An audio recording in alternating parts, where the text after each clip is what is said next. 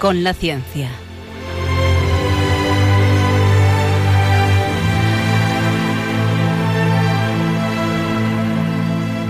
Dirigido por Javier Ángel Ramírez.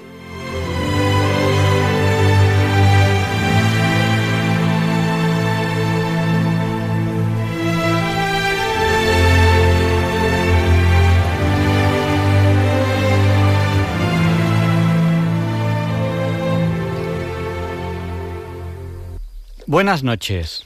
Estamos en Diálogos con la Ciencia, el programa para ti, que sabes que la verdad existe y la buscas. En Radio María, gracias a Dios, todos los viernes en sus dos primeras horas. Hoy tenemos una entrevista muy especial, una entrevista que creo que les va a gustar mucho. Vamos a hablar con un director de cine que ahora mismo está en la cresta de la ola, que ha hecho una película documental que ahora mismo está siendo número uno y que trata muchos temas. Hoy vamos a hablar con él de hispanidad. Antes les vamos a presentar la entrevista de la semana que viene, porque tenemos un par de semanas que vienen bien, bien cargaditos. Y luego tendremos las secciones habituales. Ya saben que pensaremos y sentiremos con Leonardo Daimiel Pérez de Madrid. Luis Antequera nos presentará la sección de efemérides con Hoy no es un día cualquiera y el profesor José Manuel Amaya nos hablará de curiosidades científicas. Hoy tenemos también una novedad musical que además se la dedicaremos a Yasmina, que nos ha pedido que se la dediquemos. Ella está trabajando en un balneario y, y, nos ha pedido algo que es una novedad que les va a sorprender. Si les dijera que hay una canción que ha salido hoy y que es de una persona que falleció hace muchísimos años y que van a, van a ver ustedes cómo esta canción va a ser número uno durante un cierto tiempo, porque estaba grabada y nadie sabía que estaba ahí. Les va a encantar esto que les voy a, comentar. Ya saben que en cualquier momento del programa pueden contactar con, con, nosotros. ¿Cómo? A través del WhatsApp. Nuestro WhatsApp es el del 8. Recuerden, 8 por 8, 64. Nuestro WhatsApp es el 64 9 888871. Se lo repito, por si no tenían a mano papel o bolígrafo. 64 9 Y bueno, nos saluda Mamen desde Toledo, que nos ha saludado ahora mismo. Eh, Plácida de Grazalema, eh, de parte de su hijo que le quiere mucho, Chema de Málaga. Eh, una oyente de Granada que nos ha pedido que le saludemos y nos ha dicho que no digamos su nombre, pues nosotros no lo decimos. Juan Antonio de Vilafranca de los Barros, Raúl de Santander, Fernando de Guadalajara, Rafael del Puerto de Santa María, Pedro y familia de La Rioja, bienvenido de Vilaseca, Pilar de Coria, que además nos enviaron las monjitas de Coria unos dulces exquisitos y evidentemente en una semana no me los he podido acabar porque era una caja muy grande, pero ni siquiera pidiendo refuerzos. A Balduino, Ruth, Teresa, Marta, no hemos podido porque son muchos. Muchas gracias. Y a las monjitas de Coria, un abrazo muy fuerte a todas ellas. no quería decir ningún nombre porque luego dices que a mí me saluda y al otro no. A todas ellas. A Rafael del puerto de Santa María, a Plácida de Málaga, a Ana también de Málaga, a Sergio de la estación de, Cartama. Y bueno, luego saludaremos a más personas que ahora mismo nos están saludando. Pero antes, antes de empezar ni siquiera el programa, quiero presentarles la entrevista de la semana que viene. Porque es una entrevista que merece la pena anunciar. Porque a lo mejor ustedes saben de gente que a esta hora está durmiendo y en cuanto les digan de qué vamos a hablar la semana que viene, la semana que viene ya no van a estar durmiendo. Tendremos a la doctora en Historia del Arte, Ana Mafe. Ella además es máster en Historia del Arte, máster en Gestión de Turismo Ambiental y nos va a hablar de un descubrimiento que acaba de tener lugar. Eh, buenas noches, Ana. Anticipanos un poco, que nos tienes en ascuas. Hola, muy buenas noches, querido amigo, y buenas noches a todos los radioyentes de Radio María. Cuéntanos, pues cuéntanos, ¿qué, descubrimiento de última hora tenemos en arqueología que, es algo que además es inédito y creo que somos los primeros en decirlo? Pues sí, la verdad es que tenemos esa primicia, pero bueno, mm, no podía ser de otra manera. Nosotros ahora estamos trabajando desde Valencia en lo que es la, la consolidación del camino del Santo Grial una primera peregrinación que hizo el Arzobispado de Valencia hace ya muchísimos, muchísimos años, en 1958, para celebrar con un año jubilar nada más y nada menos que la presencia del Santo Cáliz de la Copa de Nuestro Señor en tierras hispanas. Y esta peregrinación consistió simplemente en evocar el camino que desde, bueno, pues que desde el medievo hizo la Sagrada Reliquia no solamente yendo desde San Juan de la Peña hasta Zaragoza, sino también entrando en la Catedral de Valencia. Entonces, ese recorrido que se llama el Camino del Santo Grial hispano, que arranca en Sompor, pasa por Jaca, eh, llega hasta, bueno, eh, provincia de Huesca, Zaragoza, Teruel, Castellón, Valencia. Ese camino, en pleno siglo XXI, hemos hecho dos, dos eh, hallazgos del orden mundial. ¿Vale? Gracias a unos peregrinos que, que, son Alex y Cristina, que empezaron a hacer el camino eh, justo justo a finales de septiembre, con vocación de hacer una auditoría y una serie de, de, programas en, en, canal YouTube. Imagínate que en pleno siglo XXI, ¿vale? Hemos encontrado una cita en donde en, en, en lengua latina pues aparece nada más y nada menos que dos palabras que son fundamentales al lado de, de, otra gran piedra que pone Camino Santo Grial. O sea, esto, esto, esto en un cruce de caminos a 15 minutos de Jaca, esto es increíble, increíble, para pues, empezar. Pues nos lo tienes que contar más en detalle porque hay dos descubrimientos que son impresionantes desde el punto de vista de la arqueología y, merecen un programa, un programa completo. Pero bueno, además, esta semana, creo, creo que es mañana y pasado mañana, o, cuando hay, una exposición al respecto de ese camino, ¿no? Sí, en, en la Ciudad de las Artes y las Ciencias, en Valencia, se hace una muestra de turismo y entonces justo al lado del Museo Príncipe Felipe tenemos dos mostradores, nunca mejor dicho, en donde vamos a explicar a todas las personas que vengan qué es el camino del Santo Grial, qué significa que Valencia sea ciudad jubilar cada cinco años y a perpetuidad gracias al Santo Cáliz, a su catedral, y cómo este camino vertebra pues una historia maravillosa que, que bueno que, toca prácticamente a más de ocho comunidades autónomas en toda España, siguiendo eh, las sagradas reliquias de nuestro Señor y sobre todo dándole un, matiz peregrino a lo que es eh, el caminar por estas tierras. Una aventura, una aventura. Pues nada, pues la semana que viene eh, nos tienes que contar cómo, cómo ha ido, cómo ha ido esto que, que es ahí en la Ciudad de las Ciencias. Eh, 15 y 16, si no me equivoco, ¿no? Sí, sí, empieza el sábado a las 11 de la mañana, es entrada libre y nada, y entras a la mostra y entonces preguntas por el Camino del Santo Grial y allí pues habrá un montón de gente dispuesta a acogerte y a, explicarte todo y a, enseñarte las credenciales de peregrinación y cómo y cómo se puede empezar a caminar pues por un camino cuyo protagonista no es otro que, el propio Jesús y su memoria a través de, su base de bendición.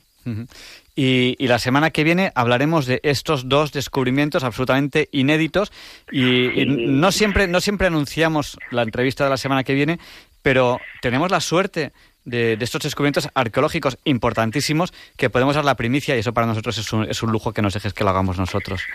Sí, de hecho el lunes voy eh, desde Valencia a Jaca precisamente para constatar mínimamente eh, bueno estos hallazgos que se tratan yo te he contado uno, el otro sorpresa. El, otro, sorpresa. yo, decía son dos y me ha contado uno. Digo, el otro sorpresa y lo dejamos eh, así en, en, en stand-by, nunca mejor dicho, porque, bueno, significa la constatación, la constatación de que realmente, una vez más, el Santo Cáliz de la Catedral de Valencia es nada más y nada menos que, que, que la sagrada reliquia que, que custodiamos los cristianos con con orgullo. Y lo dicen los arqueólogos, o sea que es, es, un tema, es un tema importantísimo. Pues Ana, hasta la semana que viene entonces. Muy bien, muchísimas gracias y muy buenas noches a todos quienes nos están escuchando. Buenas noches y bendiciones. Buenas noches. Pues hemos tenido eh, muy brevemente a Ana Mafe, ella es doctora en Historia, máster en Historia del Arte, máster en Gestión de Turismo Ambiental y la semana que viene con ella tendremos la entrevista de la semana. Y hoy tenemos una entrevista con un director de cine que ahora mismo está en la cresta de la ola por una película que enseguida les voy a contar y les va a encantar el tema. Vamos a hablar con él de muchas cosas, pero entre ellas vamos a hablar de hispanidad. Ya saben que la entrevista de la semana empieza con esta sintonía.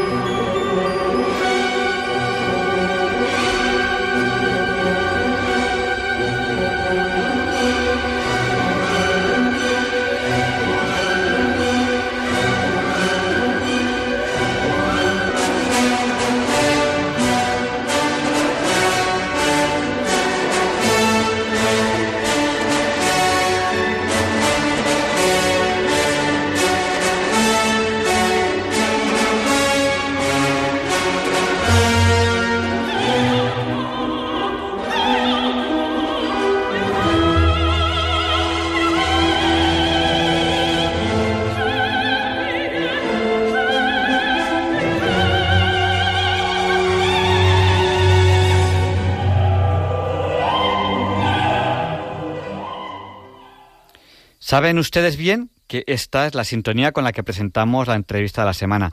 Antes me he comprometido a saludar a las personas que nos están saludando por el WhatsApp.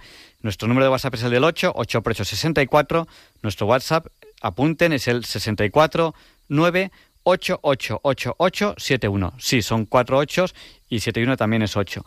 Además de las personas que hemos saludado al principio, nos han saludado Pedro y Maite de Nules, Carmen y Pepe de Santander, José de Alboraya, Vicente de Mataró y Alfonso de Bilbao. Un abrazo muy fuerte para todos ellos. Y en la entrevista de la semana tenemos a José Luis López Linares. Él es director y productor de cine español. Eh, ha hecho muchas películas, fundamentalmente se está centrando en, documentales. Eh, tiene tres, tres premios Goya, se dice pronto el número tres, pero es un número que a mí personalmente me parece impactante. Eh, ha hecho muchos documentales. Yo me quiero fijar en uno que, a mí personalmente me parece un tema interesantísimo, que es Altamira, el origen del arte, pero hoy no vamos a hablar de ese documental, a pesar de que a mí es un tema que me parece apasionante al máximo. Hoy nos vamos a centrar en otro que se llama España, la primera globalización. Eh, bueno, pues tenemos aquí ya a, a José Luis, un segundín que le damos paso ya lo tenemos aquí. Buenas noches, José Luis. Hola, buenas noches. Bueno, eh, encantado de estar con vosotros. ¿Por dónde empezamos? Eh. Desde luego, la película es impactante. Yo, fíjate bien, que hay una cosa que ya no se estila en el cine, que a lo mejor antes ocurría en algunas películas, pero que prácticamente ya no ocurre, que es que acaba la película, ya no se estila en el cine, y el público se pone en pie y aplaude. Esto ha ocurrido ahora, con esta película, España la primera globalización. Esto es único. Cuéntanos, ¿qué habéis hecho? ¿Cómo, habéis hecho un documental que consigue levantar al, público en aplausos? Pues eh, yo creo que, no sé, que la película, bueno, a mí me ha sorprendido desde luego el agradecimiento con el que se ha recibido la película documental. Y entonces eso, bueno, una forma palpable ha sido que en muchas de las eh, exhibiciones en los cines, sin que hubiera nadie del, equipo, ni, ni, yo, la gente espontáneamente, el público, aplaudía al acabar la, la película. Y eso me lo han, bueno, lo han comentado, lo han grabado, me lo han enviado eh, por toda España. Yo creo que es que es algo que la película ha tocado una fibra ha llenado una necesidad de, muchos españoles que, se sentían, como yo, huérfanos de, la historia de España. Bueno, y eh, este proyecto, el proyecto eh, película documental España, la primera globalización, ¿cómo se ha financiado? Porque eh, esto ha costado hacerlo, no es un proyecto pequeño. No, desde luego. Este, bueno, la verdad es que la, todo el proyecto ha sido de alguna forma nuevo para mí.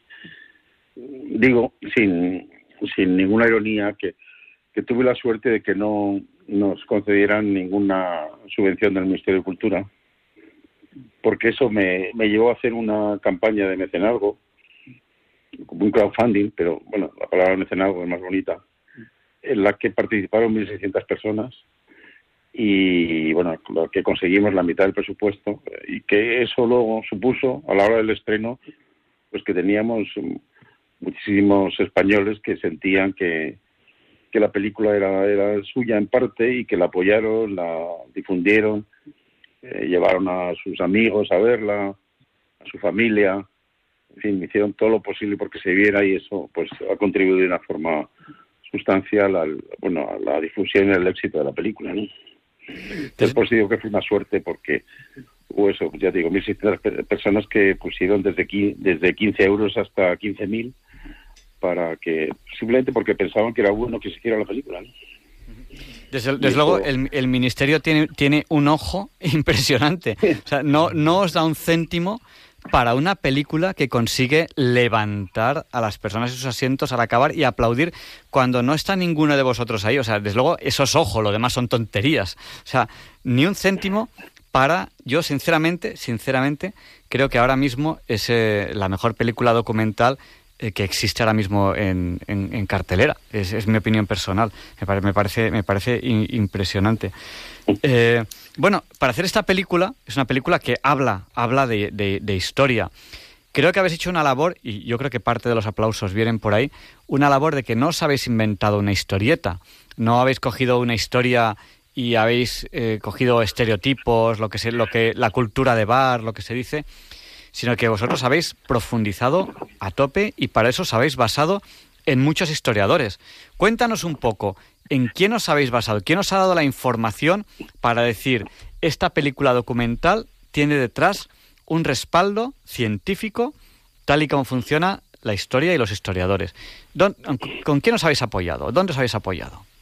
Bueno, ahí en la película aparecen, bueno, 39 eh, expertos, historiadores, eh, bueno, hemos he tratado de, conseguir que, bueno, de, que los que hablan de cada tema sean el mayor especialista posible en el tema, como, como Jaime Contreras cuando habla de la Inquisición, es un hombre que ha dedicado gran parte de su vida a, estudiar la Inquisición, a estudiar eh, los archivos, los, los eh, expedientes de la Inquisición y es el que, bueno, ha, llegado a las, a las conclusiones más... Eh, más certeras, ¿no? Y, o sea, que es una voz indiscutible en el, en el tema, ¿no?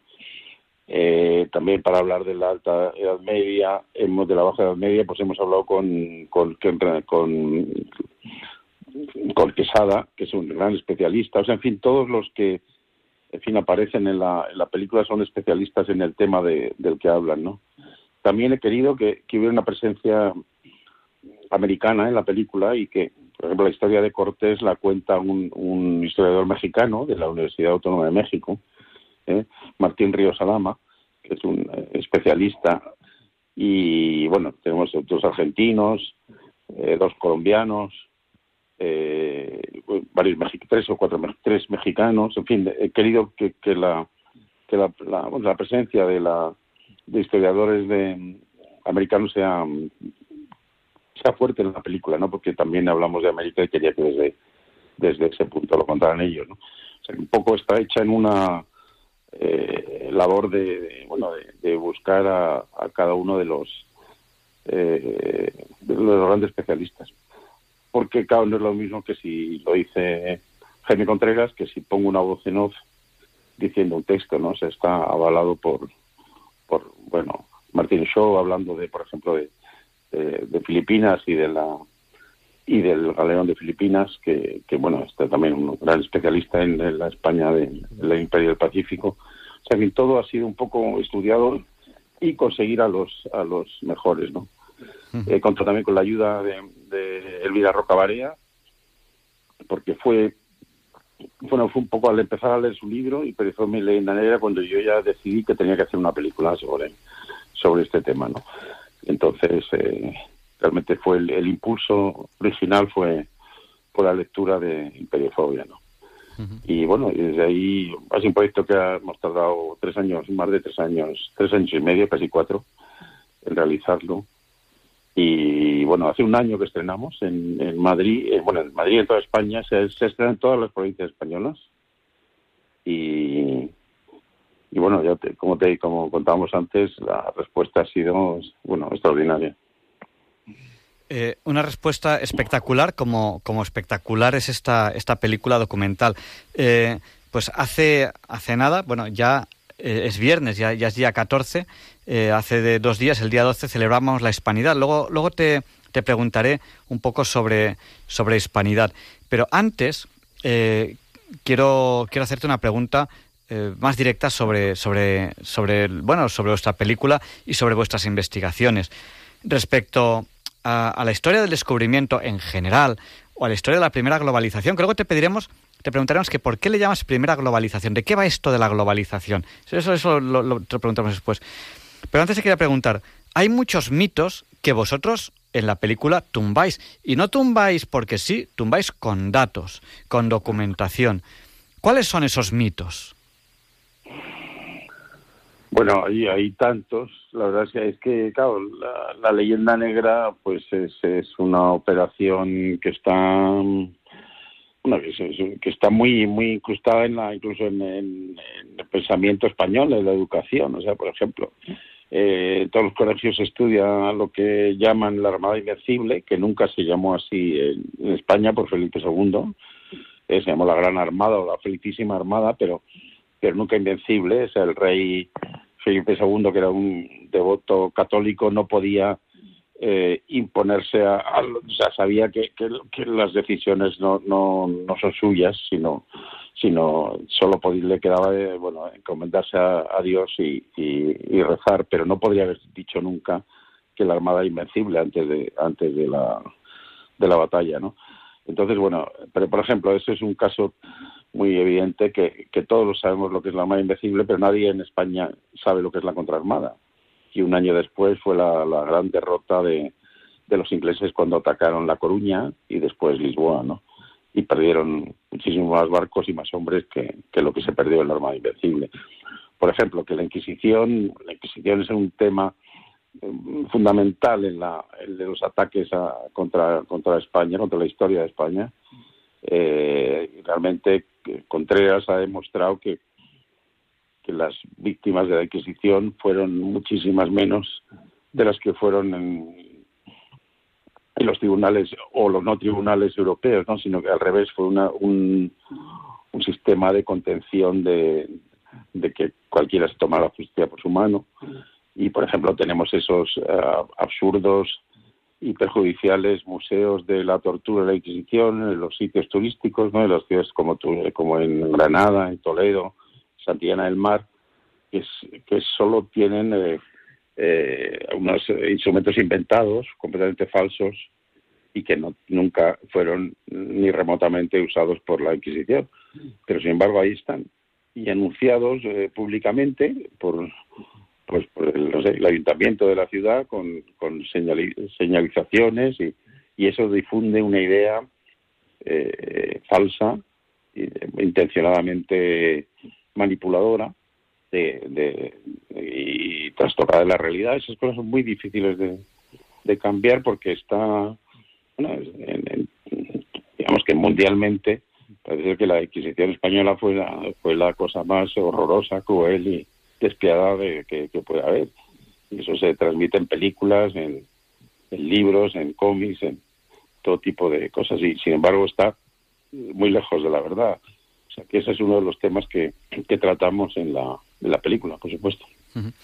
Eh, es increíble porque eh, para conseguir turistas que, visiten un museo se inventan aparatos que nunca existieron y se inventan historias que, no ocurrieron para que los turistas vayan allí pues a, dejar un dinero en un museo. Es, algo absolutamente increíble. Y además denigrando, por supuesto, claro, la historia de, de, su país, ¿no? O sea que es... Pero pero claro, esto es, claro, viene un turista y ve eso aquí en España y piensa que, bueno, que sí, que, le reafirma esa idea de, que, tiene ya por, contada de mil maneras de, la Inquisición, cuando, cuando realmente fue todo lo contrario. O sea, que, por ejemplo, la Inquisición pues, acabó enseguida con la quema de brujas y brujos, que creo que eran más brujos que brujas, y en España no se produjo esa, persecución a, a, las brujas que en Europa pues supuso la, quema y el, bueno el asesinato de, miles de, decenas y de miles de, personas durante muchísimos años ¿no?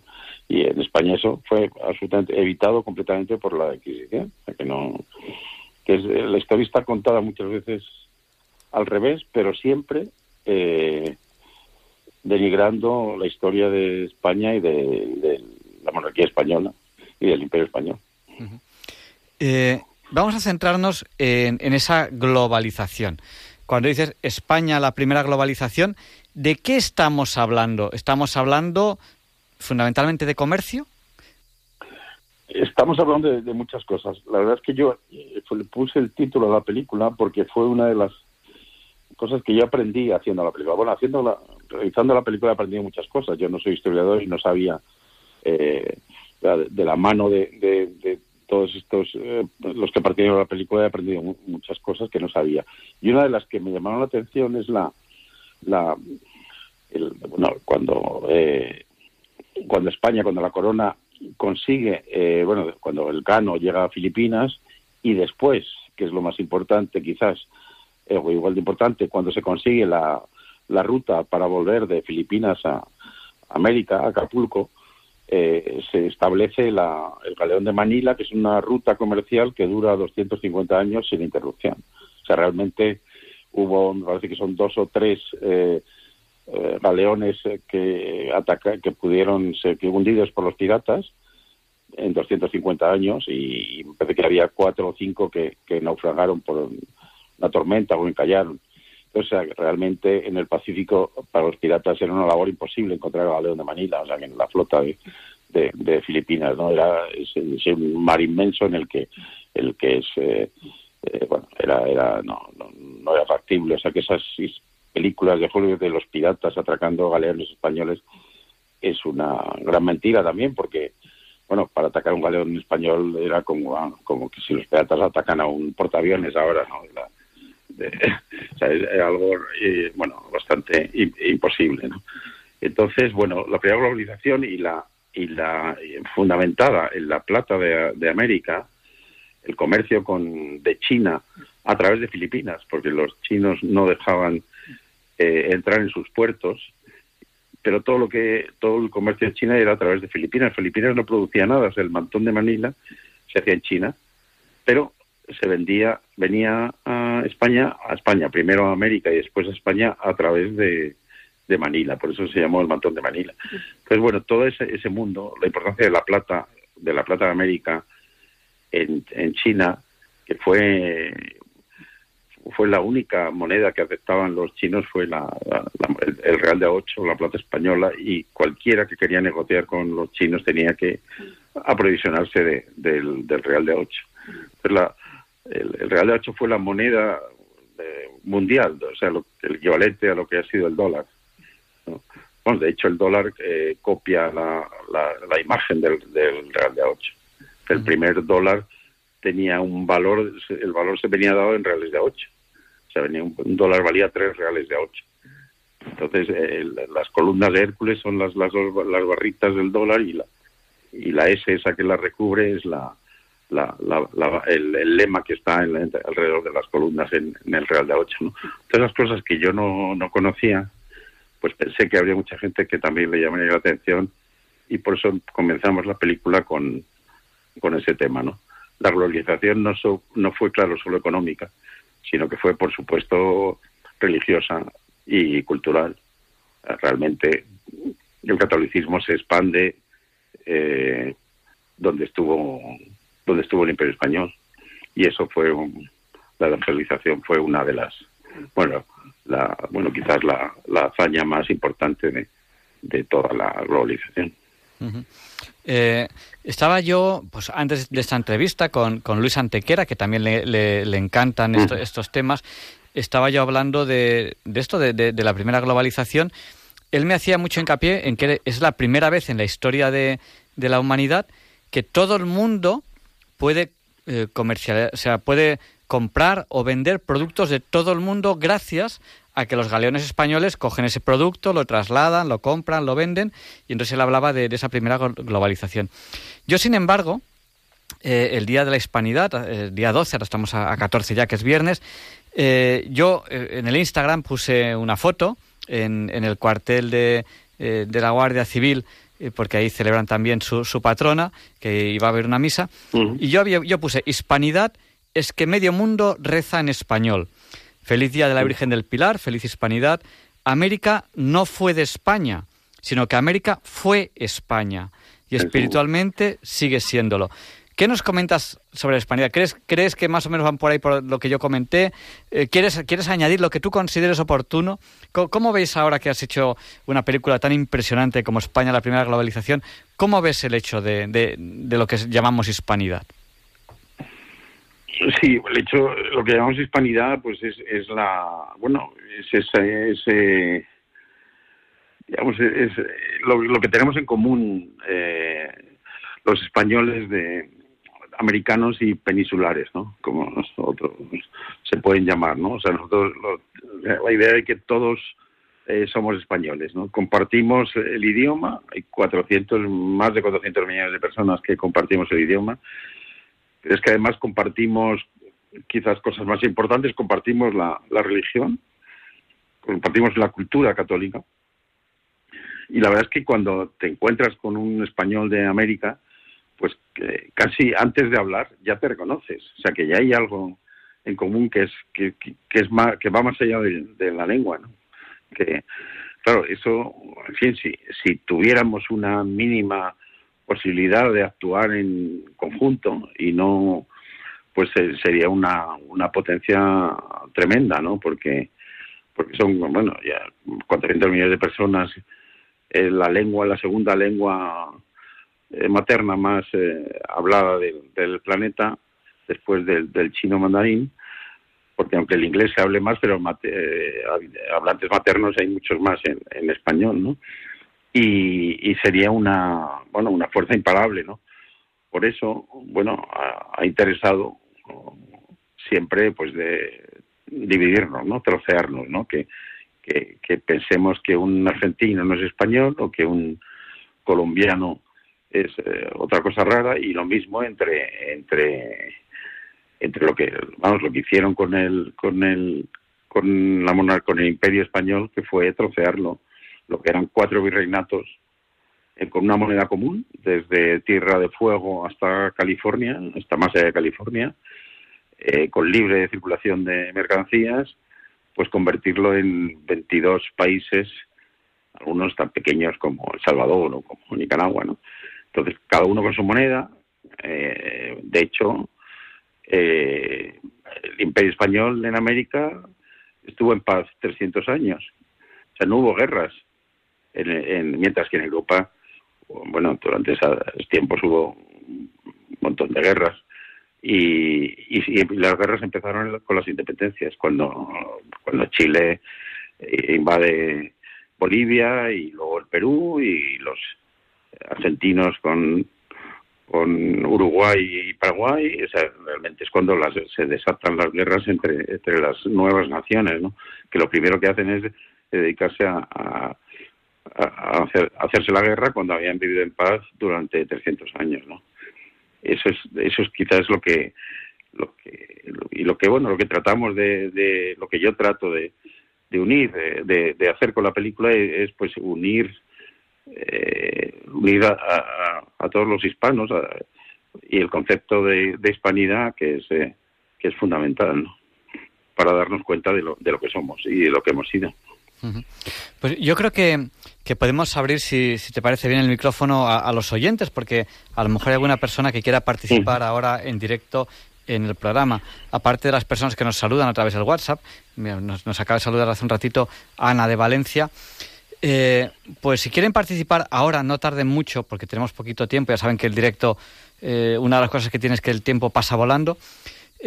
tienen que llamarnos, cojan papel, cojan bolígrafo, apunten al 91 005 94 19. Se lo repito, por si no tenían a mano papel o bolígrafo. Si quieren participar ahora en directo en el programa, tienen que llamarnos al 91 005 9419. Estamos con José Luis López Linares, él es director y productor de cine español.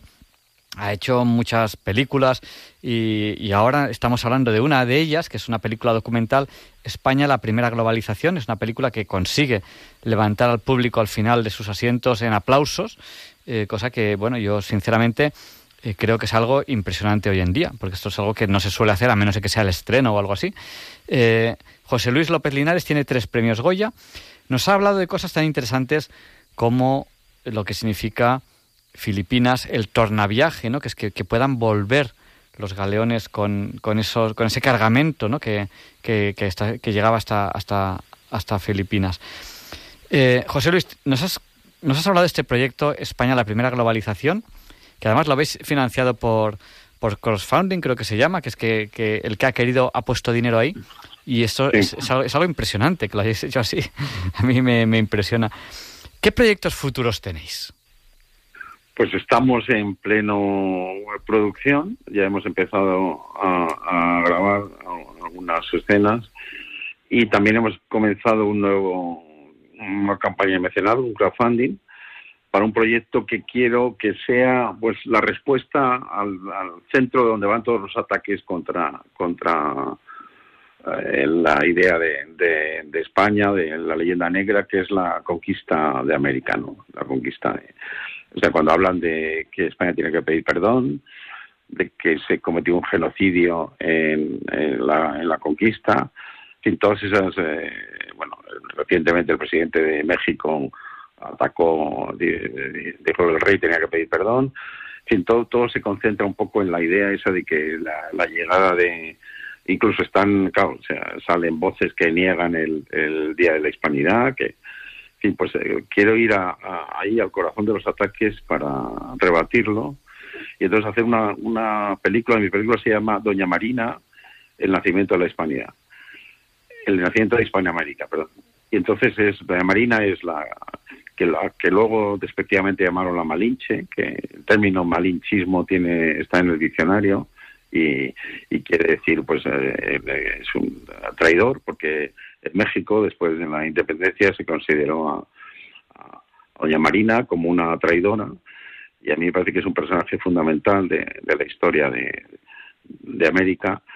Y no solo, pero no solo quiero contar la historia de Doña Marina, sino que eso me sirva un poco de metáfora para contar cómo fue la, eh, la conquista y contarla en, México, en el Perú, en, el sur de los Estados Unidos, cómo realmente fueron los, eh, pues hay unas historias maravillosas de, de los incas hispanos eh, que, son increíbles en el Perú o de los o de todos los eh, como la conquista de, todo el norte de México le hicieron los zacaltecas y otros eh, otras naciones indias que, que, fueron bueno apoyaron a Cortés para acabar con, con con, el imperio azteca, ¿no? Que, bueno, que entre otras cosas se los, los utilizaba como proteínas y se los comía, o sea que no, eh, o sea que era la, el canibalismo era una de las bases del imperio azteca. Entonces, eh, cuando Cortés llega allí con apenas 800 hombres, pues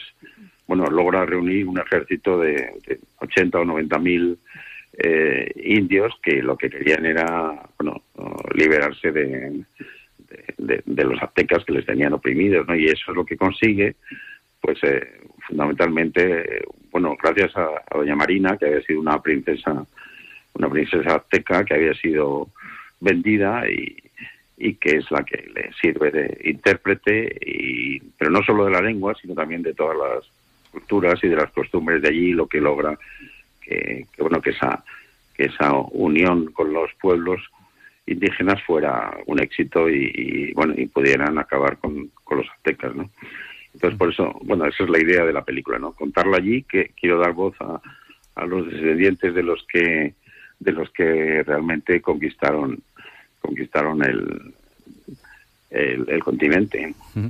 Pues los cuando... para la corona española además o sea que no era o sea que fueron bueno generales eh, indios completamente indígenas aparte de mestizos, pero hubo indios que fueron que tuvieron la que fueron recibieron la orden de Santiago, que era la mayor eh, condecoración de, de, la época, y por ejemplo la historia fantástica del hijo de, de Cortés y doña Marina, Martín Cortés, que, Cortés lo envía a España y digamos el primer mestizo, casi metafóricamente, y que estudia en el en el colegio de con Felipe II, es compañero de juegos de Felipe II y luego es capitán de los de los tercios y lucha en las alpujarras. O sea que, que, que toda esa historia que, que, que, es muy desconocida y yo cada día aprendo una cosa nueva, es lo que quiero que sea la película. Entonces, bueno, ahora mismo el, crowdfunding está abierto y se puede participar eh, entrando en doñamarina.es. Pues eh, José Luis, quiero que cuentes con nosotros cuando sea el estreno. que tenemos que tenemos que, hacernos eco porque son proyectos realmente muy interesantes y sobre todo son proyectos muy científicos. Es decir, vosotros aquí no hacéis una historia de ficción, vosotros aquí cogéis datos y los plasmáis en una película que sea lo más fidedigna posible a la historia, lo cual tiene un valor eh, adicional a lo que sería una película. Pues están llamando ya oyentes al 91 005 94 19. Vamos a dar paso a esta oyente que es la, primera que nos ha llamado. Buenas noches, ¿con quién hablamos? Mm, soy Bernarda. Buenas noches, Bernarda. De, Las Palmas de Gran Canaria. Sí, y felicitarle por su programa, pero me gustaría que usted le preguntara a este señor que si está la película en Las Palmas de Gran Canaria y en qué cine. Pues eh, se lo preguntamos. Muchísimas gracias, Bernarda. Gracias a usted y buenas noches y por su programa tan bueno que tiene. Bueno, que no es mío, también es suyo, porque ahora mismo está Bernarda haciendo el programa, o sea que, que es, es, es, nuestro. Muchas gracias. Buenas noches.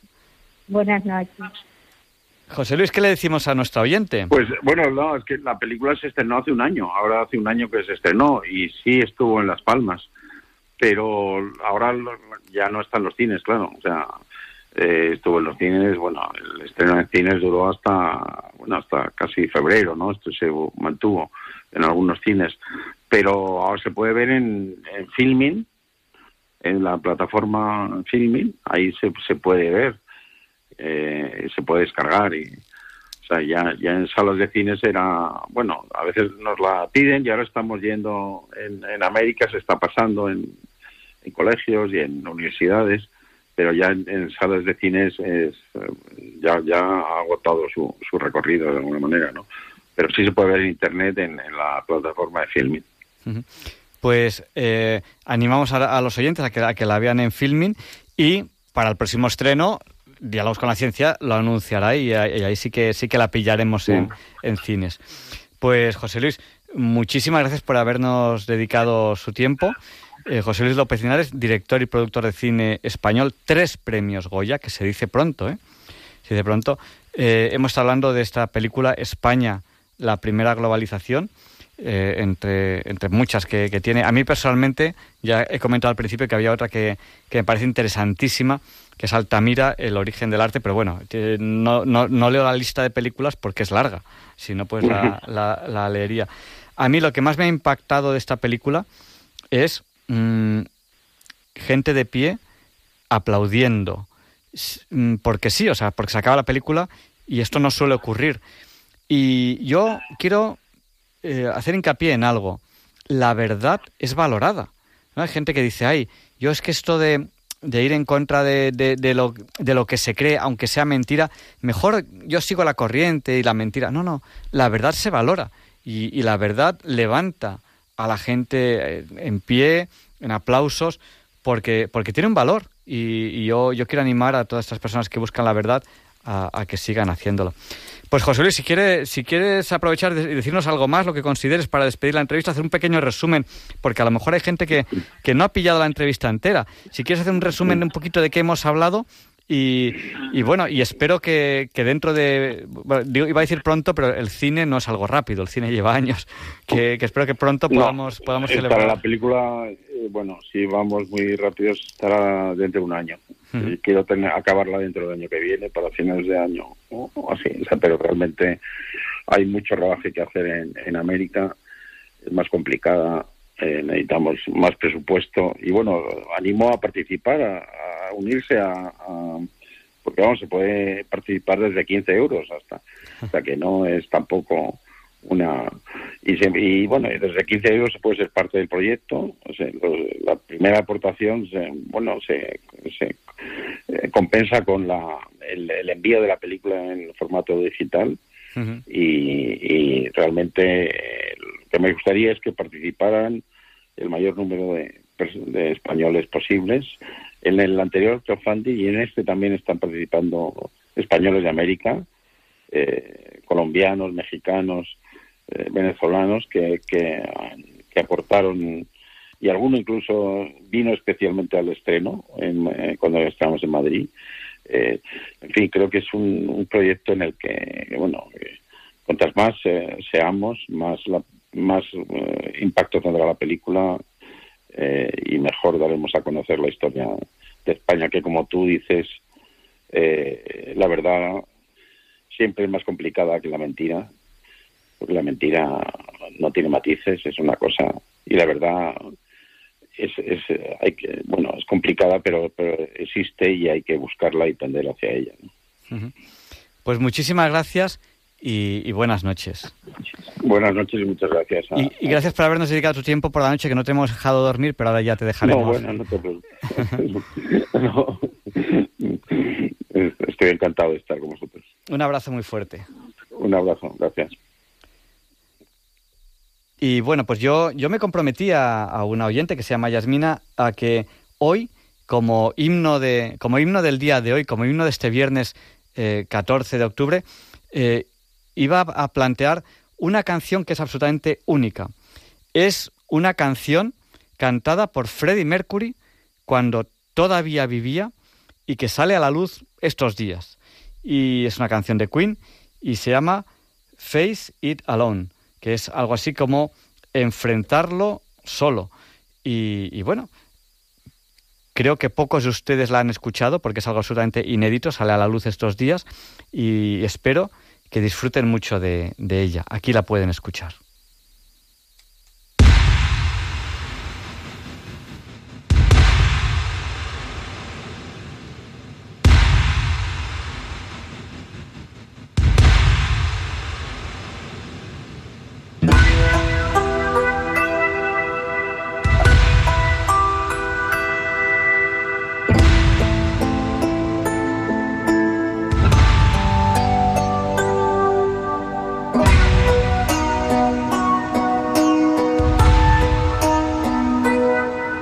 and something so near and dear to life explodes inside. You feel your soul is. set.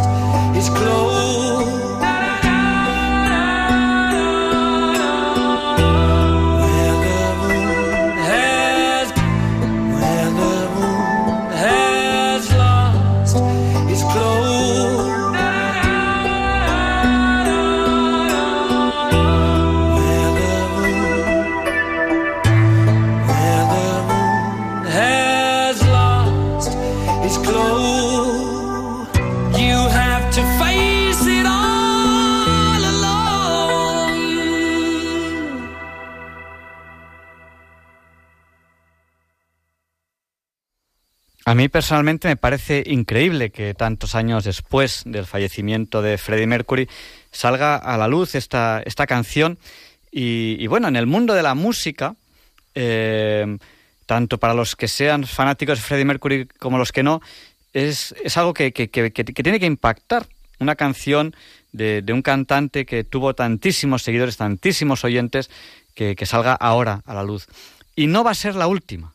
Hay más que van a irse dando a conocer eh, dentro de muy poco. Y, bueno, pues aquí en Diálogos con la Ciencia, pues, pues les invitaremos también a, escucharla, porque el mundo de la música tiene su atractivo. Hay, gente que le gusta un tipo de música, hay gente que le gusta otro, pero hay músicas que, desde luego, eh, desde el punto de vista histórico, son impactantes. Y a continuación, ya saben que Leonardo Miel Pérez de Madrid nos va a invitar a pensar y sentir. Disfruten de este texto impresionante y de esta maravillosa voz.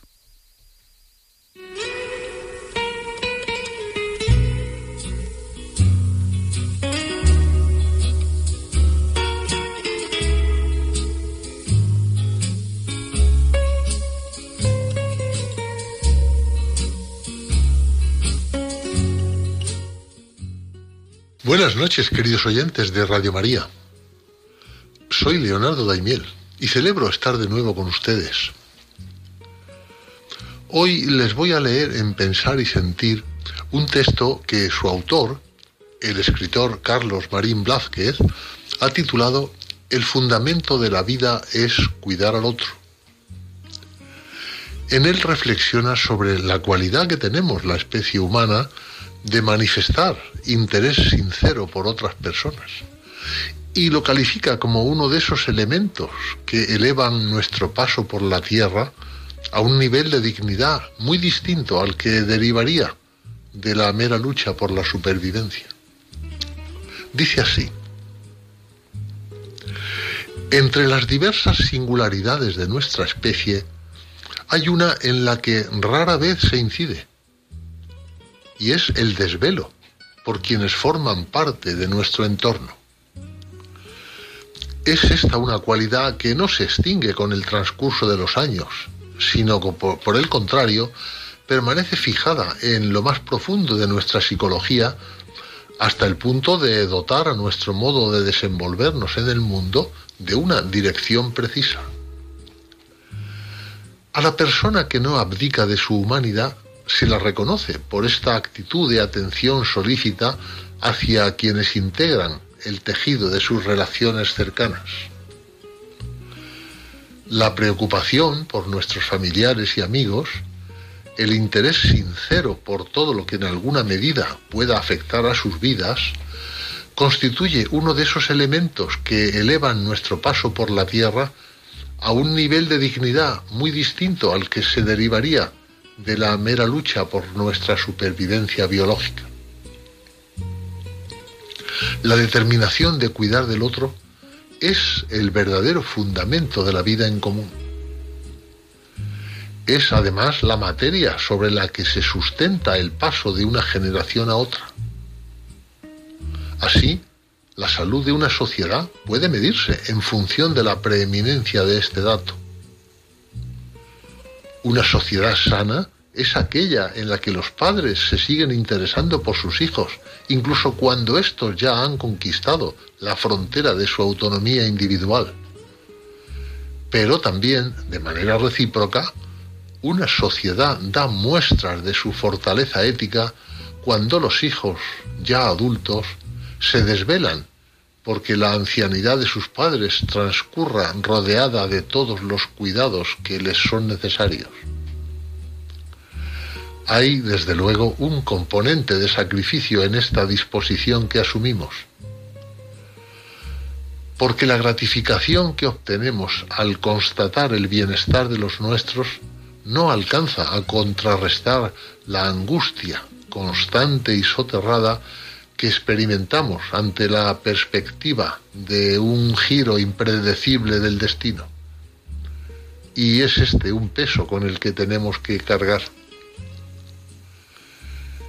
Quizá haya sido la imposibilidad de aligerar esa carga lo que haya influido de un modo decisivo en la expansión de un ente, el Estado, que nos sigue obnubilando mediante sus promesas de una seguridad prácticamente absoluta. Desde sus orígenes, y más allá del amparo que con toda justicia se esforzó en proporcionar a los más desfavorecidos, el Estado abrazó la pretensión de extender su influencia al conjunto de la sociedad. Se convirtió así en una maquinaria formidable, capaz de unificar las voluntades más diversas bajo el designio de un solo poder. Pero lo hizo al precio no sólo de dañar los vínculos que unían a unas personas con otras, sino invadiendo, a través de una actividad legislativa incesante, esferas que hasta ese momento le estaban vedadas. Ya en 1945, Bertrand de Juvenel lo sintetizó en esta frase. El Estado ha conseguido irrumpir en un mundo del que antes estaba excluido. Ha reivindicado como sometidos a su propia jurisdicción a quienes antes solo estaban sometidos al Padre. La mención al Padre remite al ámbito de la familia y por extensión a la esfera de los afectos y del cuidado en el universo de la modernidad política, será el Estado quien reclame para sí el derecho a ocupar ese dominio. Y surge entonces un orden social totalizador, en el que lo privado acaba subordinado a lo político y en el que la aparente desacralización del espacio público resulta ser la excusa idónea para convertir las ideologías en las nuevas religiones seculares. De ese modo, y disimulando su condición de leviatán, el Estado se presenta como un padre providente que nos garantiza toda clase de derechos en aras de nuestra autorrealización plena. El despertar de este sueño acontece de manera paulatina y sucede cuando vemos que desde el Estado, o para ser más precisos, desde los gobiernos que se sirven del aparato estatal para difundir sus doctrinas disolventes, se aboga por la eliminación física de los más vulnerables. Se difunden declaraciones acerca del derecho de los niños a mantener relaciones sexuales consentidas. Se aprueban leyes que vacían de contenido la educación o se corrompe la justicia por recurrir a unos pocos botones de muestra. Para terminar este texto se pregunta a su autor Carlos Marín Blázquez, ¿y cuál es la salida frente a la confusión y al pesimismo que la degradación de lo estatal introduce en el ámbito colectivo? Y se responde así retomar el restablecimiento de los lazos que nos unen a nuestros seres más próximos, denunciar la vileza, pero sin olvidarnos de afianzarnos en las realidades que nos hacen humanos, cuidar de los nuestros, defender a ultranza los límites a los que sabemos que debe atenerse lo político. Sustituir el paradigma abstracto de las discordias ideológicas por el del disfrute concreto de las presencias afines y que el mundo, mientras tanto, siga girando sobre su eje.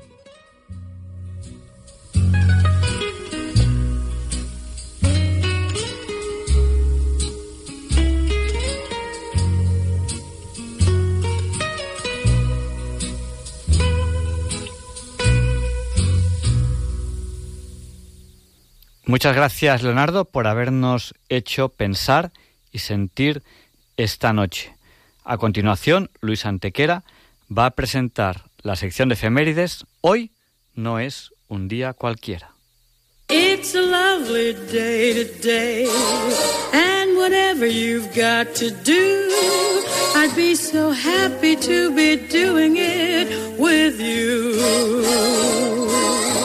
But if you've got something that must be done, and it can only be done by one, there is nothing more to say. Except it's a lovely day for saying it's a lovely day.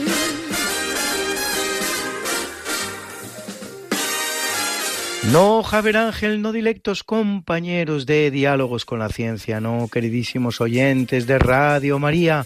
Claro que no es un día cualquiera, ningún día es un día cualquiera y este 14 de octubre que nos disponemos a comenzar ahora mismo tampoco porque es un día muy importante en la historia de Inglaterra ya que en 1066, recién muerto sin descendencia el rey Eduardo el Confesor, tiene lugar la batalla de Hastings entre el nuevo rey de Inglaterra, Harold II, y el francés Guillermo, duque de Normandía, que ha cruzado el Canal de la Mancha desde Francia. Harold muere en la batalla y Guillermo se corona rey como Guillermo I, conocido en la historia como Guillermo el Conquistador, que impondrá en Inglaterra una nueva dinastía, la Casa de Normandía, que no durará muchos años, apenas 63, y el francés como lengua, por lo menos en la corte y entre la nobleza.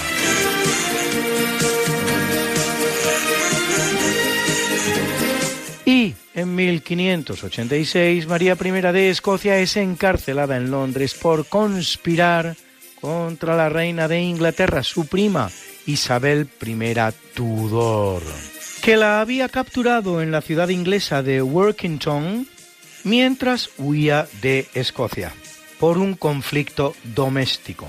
Cuatro meses después será decapitada, lo que no es óbice para que a la muerte de Isabel sin sucesión sea precisamente el heredero de María de Escocia, su hijo Jacobo VI de Escocia, el que se siente en el trono inglés, en el que reina como Jacobo I.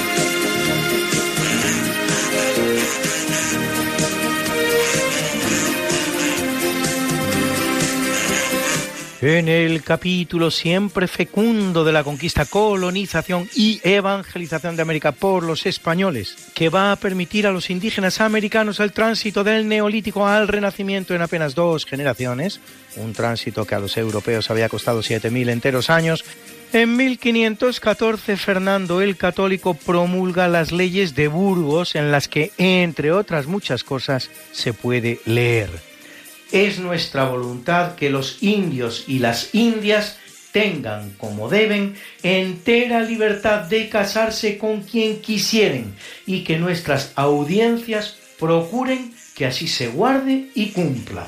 En cumplimiento de lo cual se produjo en América un mestizaje sin igual en la historia de la humanidad que ha hecho posible que al día de hoy un 70% de la América hispana esté poblada por representantes de esa nueva raza formada por españoles e indígenas.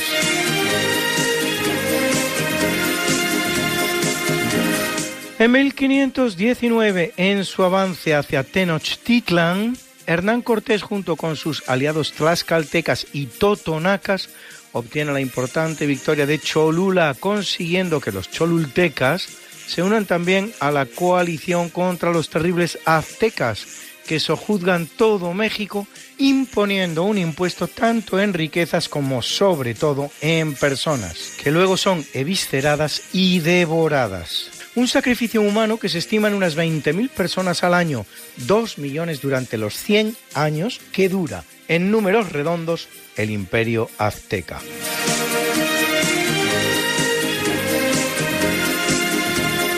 En 1550, Andrés López de Galarza funda Ibagué, en Colombia, con más de medio millón de habitantes al día de hoy.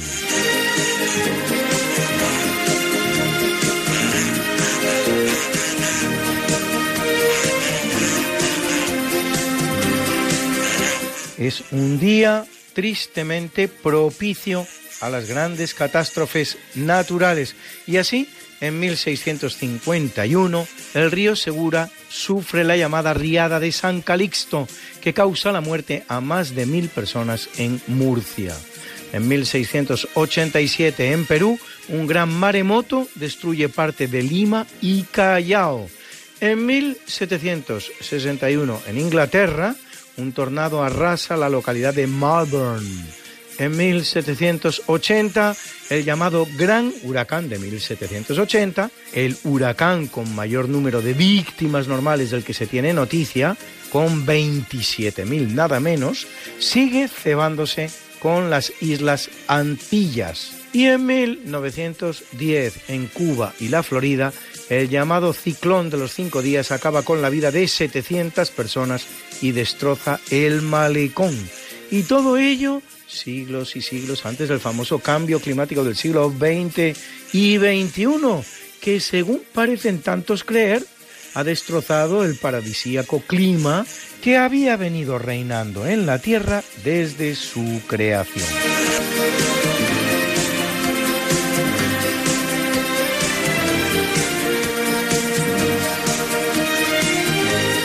En 1656, en Massachusetts, colonia inglesa donde domina el puritanismo, desde la llegada de los Pilgrim Fathers, los padres peregrinos, en 1620, desde Inglaterra, cuando las misioneras cuáqueras inglesas Mary Fisher y Anne Austin comienzan a predicar en Boston, se aprueba una ley contra la llamada Sociedad Religiosa de los Amigos, más conocidos como cuáqueros, en virtud de la cual se colgarán hasta cuatro personas, los llamados mártires de Boston. Los cuáqueros, cuyo nombre deriva del verbo inglés to quake, temblar, temblad en el nombre del Señor, según les admonizaba su fundador, George Fox, es una adscripción cristiana que profesa que cada ser humano puede experimentar personalmente, sin ayuda alguna, el conocimiento interior de Dios, en una especie de sacerdocio colectivo inspirado en la primera epístola de Pedro, donde dice, Vosotros sois linaje escogido, sacerdocio real, nación santa, pueblo adquirido por Dios.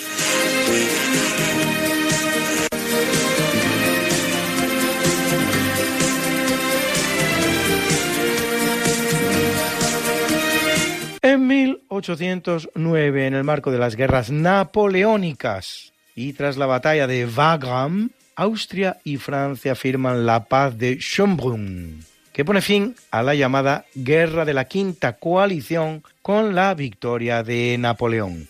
Por ella, Austria reconoce a José I Bonaparte como rey de España y se ha de unir al bloqueo continental que impone Francia contra el Reino Unido, realizando además importantes concesiones territoriales.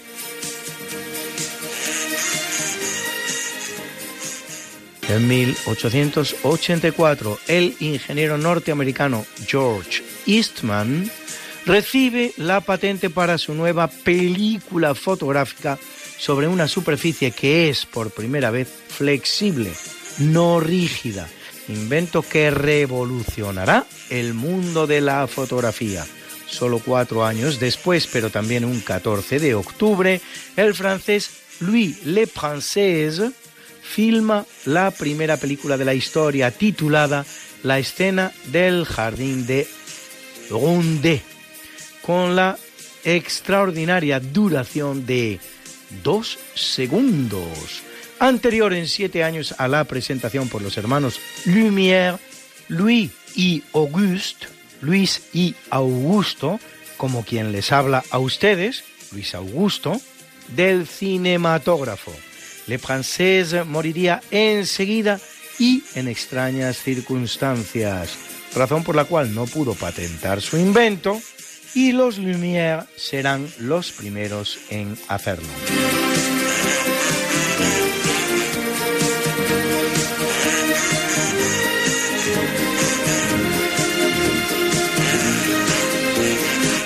En 1947, el piloto norteamericano Chuck Elwood Yeager, a los mandos de un avión Bell X-1, sobrepasa los 1.224 kilómetros por hora, con lo que por primera vez en la historia el ser humano consigue volar más rápido que el sonido.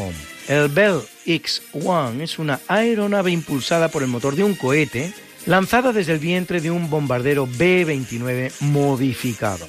Y curiosamente, en la misma fecha, pero de 2012, el austríaco Felix Baumgartner es el primer ser humano en hacer lo mismo, pero sin valerse de aparato alguno, al lanzarse en caída libre desde la estratosfera a casi 40 kilómetros de altura, alcanzando en la caída una velocidad máxima de 1.357 kilómetros por hora.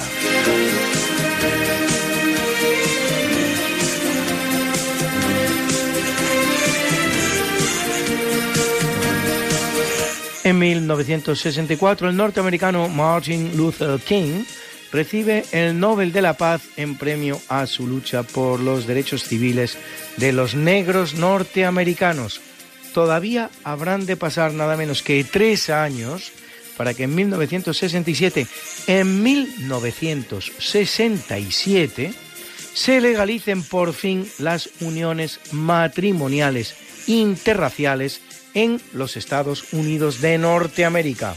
Es decir, más de cuatro siglos y medio después, cuatro siglos y medio después de que se hiciera en la América hispana por los reyes católicos, que no sólo las legalizaron, sino que animaron vivamente a los españoles y también a las españolas a unirse carnal y sacramentalmente a los indígenas americanos para crear la nueva raza mestiza que hoy es la que puebla mayoritariamente hasta un 70% de su población Hispanoamérica.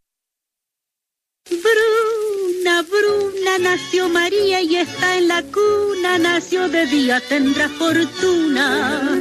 Por dar a la madre su vestido largo y entrar a la fiesta con un traje blanco. Y será la reina cuando María cumpla 15 años. Te llamaremos Negra María, Negra María que abriste los ojos en carnaval. En el capítulo del natalicio nace en el año 1503 el francés de origen hebreo Michel de Notre Dame, latinizado como Nostradamus, recordado por haber escrito un libro titulado Prophétie, Profecías todo empieza cuando en 1550 comienza a escribir unos almanaques que eran muy del agrado de la reina francesa Catalina de Medici, su mentora, lo que le anima a escribir en 1555 su libro pretendidamente profético, colección de hechos que deberían ocurrir en el futuro, aunque se trata en realidad de una colección de farragosos y confusos textos que no dicen nada en concreto y que los intérpretes nostradamusianos se encargan de ir interpretando a medida que va aconteciendo la historia.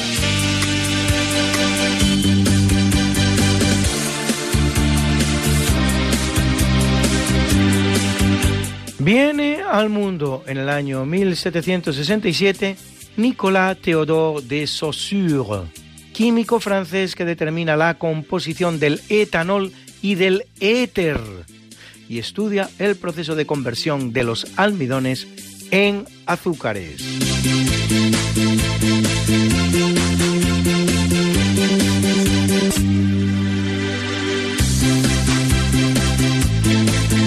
En el año 1784, en San Lorenzo del Escorial, viene al mundo Fernando VII, llamado sucesivamente el deseado el detestado y el rey Felón, rey de España en dos periodos, dos meses en 1808 y luego desde 1813 hasta 1833. Durante su catastrófico reinado tiene lugar el llamado motín de Aranjuez, por el que destrona a su padre, Carlos IV. Las abdicaciones de Bayona que conducen al cambio de dinastía reinante en España con el advenimiento de los Bonaparte en la persona de José I en lugar de los Borbones.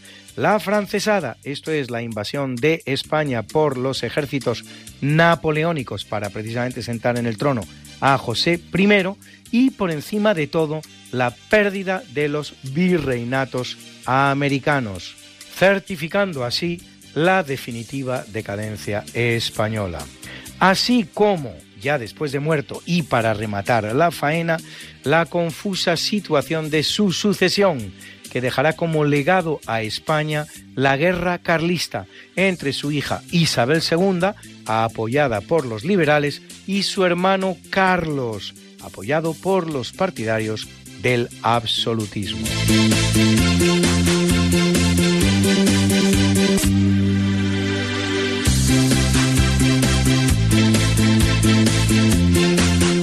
En el año 1873 viene al mundo José Serrano, compositor de medio centenar de zarzuelas, entre las cuales Los de Aragón o La Dolorosa. De esta última escuchan ustedes su bonita Nana. Duerme mi tesoro que ya estoy contigo y ya no te faltan besos ni calor. Mi regazo, rayito de luna, duerme en esta cuna que te da mi amor. Tu madre la estrellita mía, que eres mi alegría y eres mi dolor.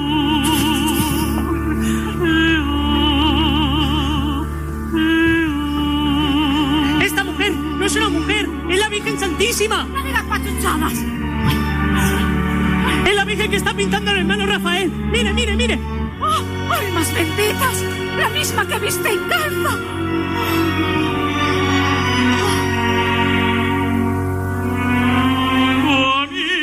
Camina, camina, llorosa, como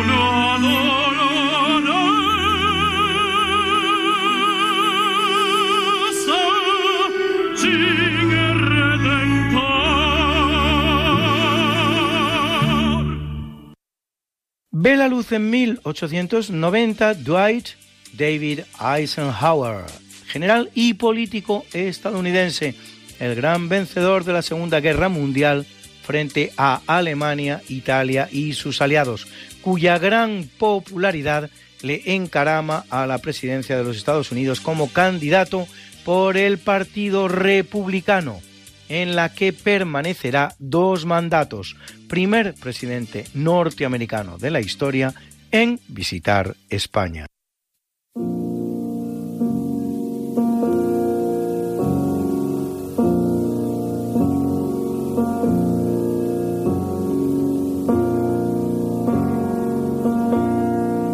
En el capítulo del obituario en 1536 muere en Francia Garcilaso de la Vega, militar español y sobre todo gran poeta del siglo de oro. Autor de algunos de los mejores sonetos en español, hasta 40, así como una oda en liras, dos elegías, una epístola, tres églogas y ocho coplas castellanas, a los que añadir tres odas y un epigrama en latín. De sus sonetos, este es el que hace el número 32.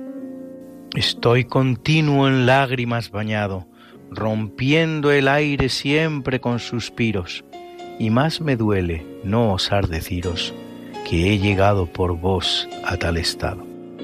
Que viéndome do estoy y lo que he andado por el camino estrecho de seguiros, si me quiero tornar y así huiros, desmayo viendo atrás lo que he dejado. Y si quiero subir a la alta cumbre, a cada paso espántanme en la vía ejemplos tristes de los que han caído. Y sobre todo, Fáltame la lumbre de la esperanza con que andar solía por la oscura región de vuestro olvido.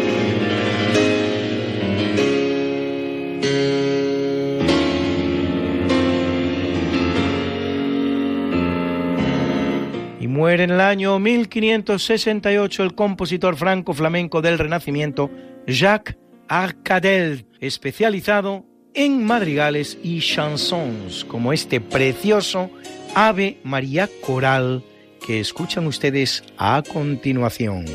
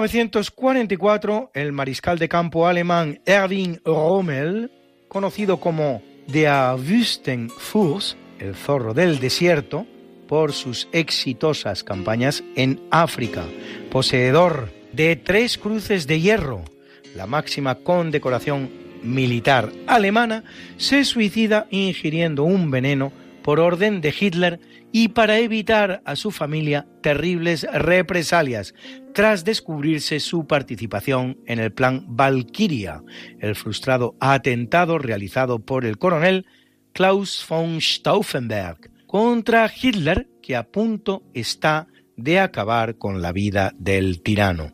Dado el inmenso prestigio de Rommel, razón por la que no quiso ejecutársele, se ocultará a la opinión pública que se trataba de un suicidio ordenado, declarándose oficialmente que había muerto por un derrame cerebral y hasta decretándose un día de luto oficial.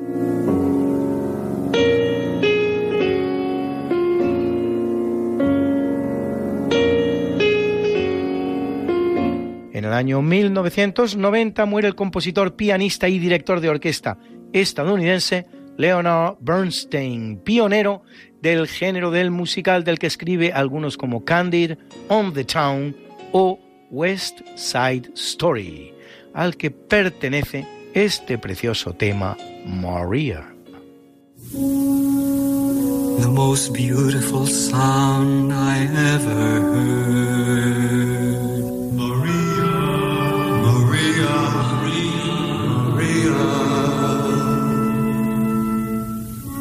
The beautiful sounds of the world in a single word. Maria, Maria, Maria, Maria, Maria, Maria. I've just met a girl named Maria, and suddenly that name will never be the same to me. Maria, I've just kissed a girl named Maria, and suddenly I found how wonderful a sound can be. Maria, say it loud, and there's music playing. Say it soft, and it's almost like praying. Maria, I'll never stop saying, Maria.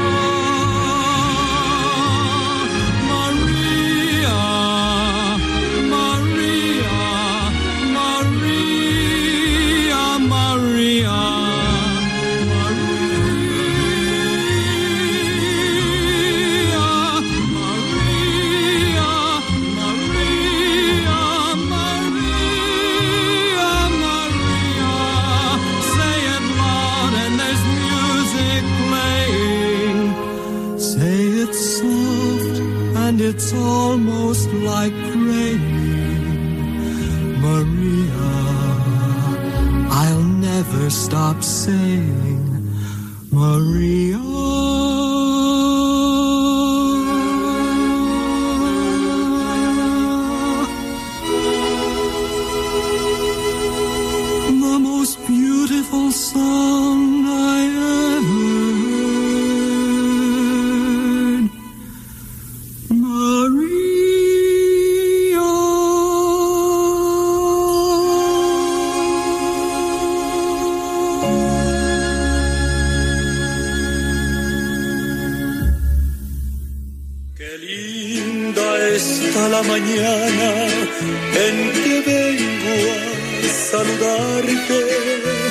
Venimos todos con gusto y placer a felicitarte. El día en que tú naciste, nacieron todas las flores. En la pila del bautismo cantaron los ruiseñores. Ya viene amaneciendo, ya la luz del día nos dio. Levántate de mañana, mira que ya amaneció. Felicitamos hoy al gran diseñador de modas estadounidense Ralph Lauren, que cumple 83, y a John Craig Venter, presidente fundador de Chelera Genomics, creador en 1999 del proyecto Genoma Humano, un trabajo internacional de investigación científica con el objetivo fundamental de determinar la secuencia de pares de bases químicas que componen el ADN humano e identificar y cartografiar todos los genes de un genoma humano que cumple 76 y a la guapísima modelo japonesa Erika Nishikado que cumple 34.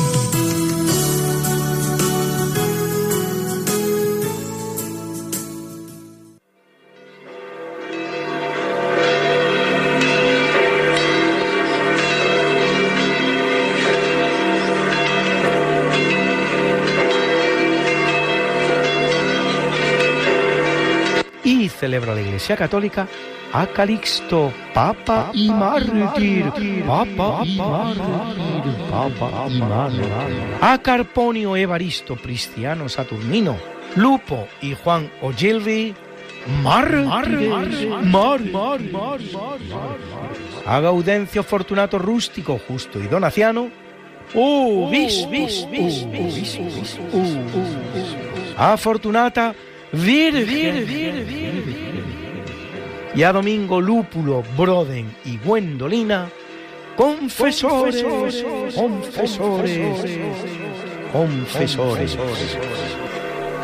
You've got something that must be done, and it can only be done by one. There is nothing more to say. Except it's a lovely day for saying it's a lovely day.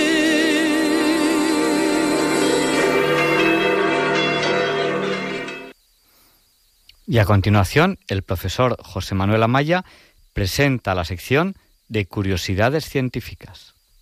Buenas noches. Soy José Manuel Amaya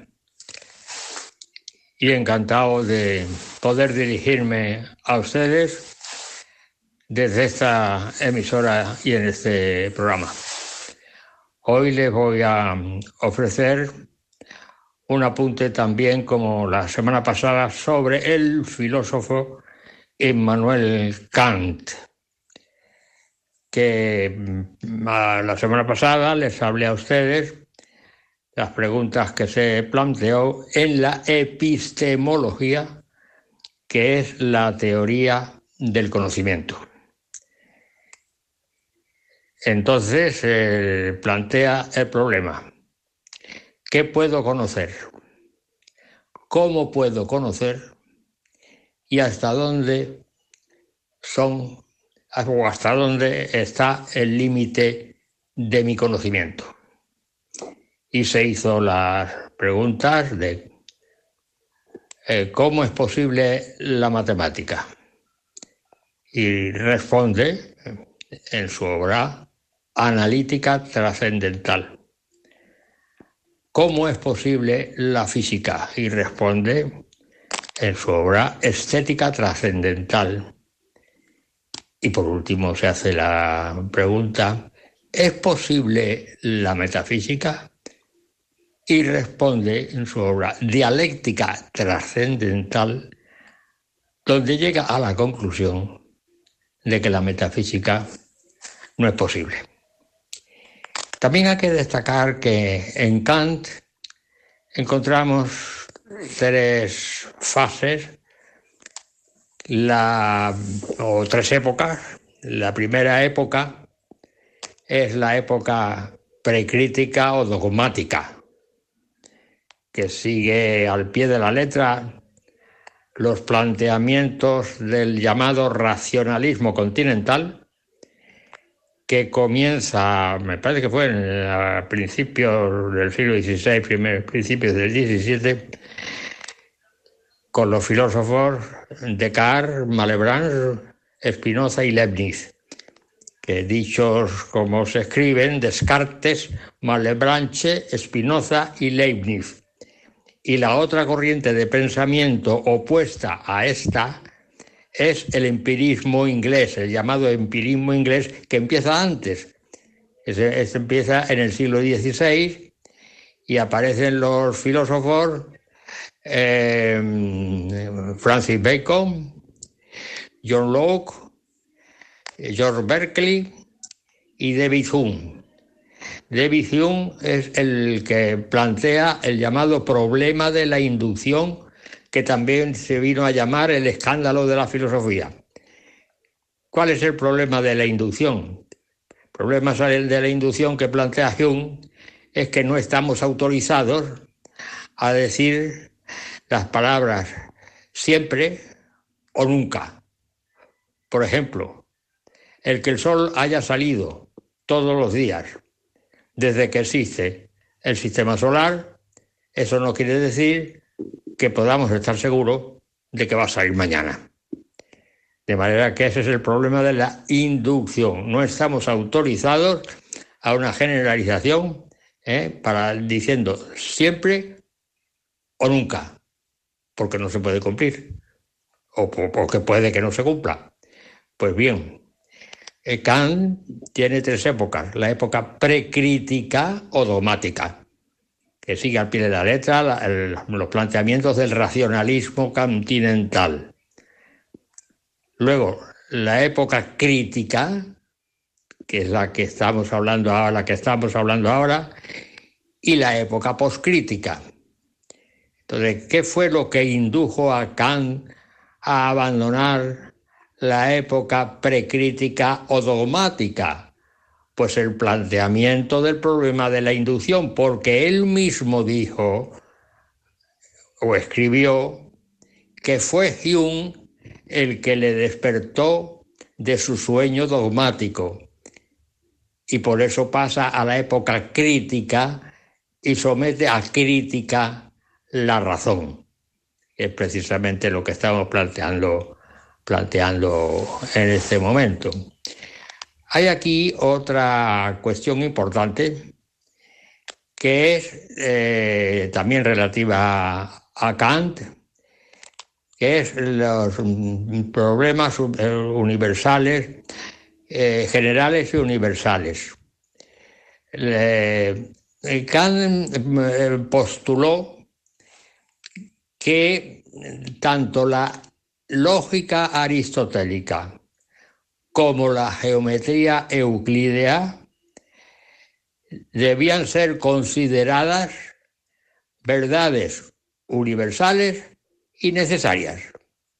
Esto quiere decir que nada podemos conocer sin aplicar la lógica aristotélica o la geometría euclidiana para las cuestiones del espacio.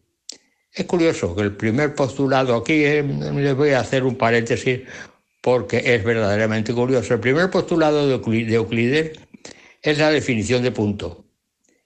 Y la definición de punto que da Euclides dice, punto es todo aquello que no tiene partes. ¿eh? Curiosa definición. Pero es curioso que en mecánica se usa un concepto ¿eh? que está basado en el primer postulado, es decir, el postulado del, punto de todo aquello que no tiene partes. Entonces, cuando asociamos a un punto geométrico un número real positivo con dimensiones de masa, tenemos en mecánica, en mecánica teórica, lo que se conoce con el nombre de punto material que ha tenido una enorme importancia en el estudio, sobre todo de la mecánica analítica.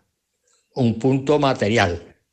Es un punto geométrico al que se le asocia un número real positivo, porque una masa siempre es positivo, con dimensiones de masa.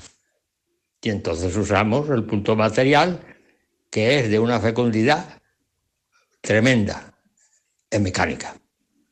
Entonces, basados en esto, en que la lógica aristotélica y la geometría euclidia deben ser consideradas verdades universales y necesarias, este ideal se le hundió también al filósofo Kant, porque en el siglo, eh, ya en el siglo XIX concretamente, el gran matemático Gustav Gauss eh, fue el primero que ideó unas geometrías nuevas, una geometría nueva o varias geometrías nuevas que no eran, no cumplían los postulados de Euclides. Es decir, unas geometrías distintas a la geometría euclidiana, introduciendo otros postulados distintos, de modo que se pueden estudiar otras geometrías completamente distintas.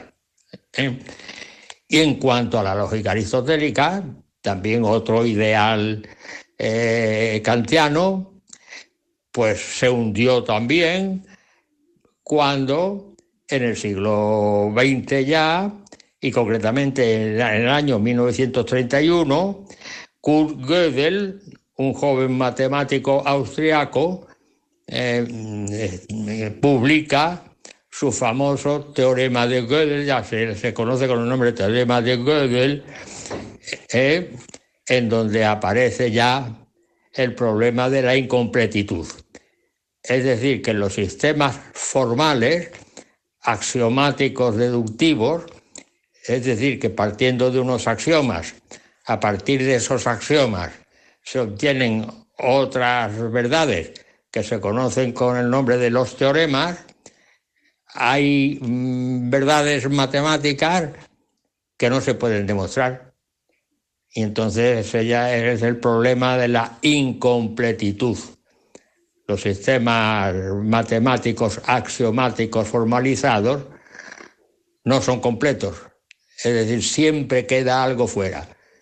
No se pueden demostrar todas las proposiciones deducidas de los axiomas.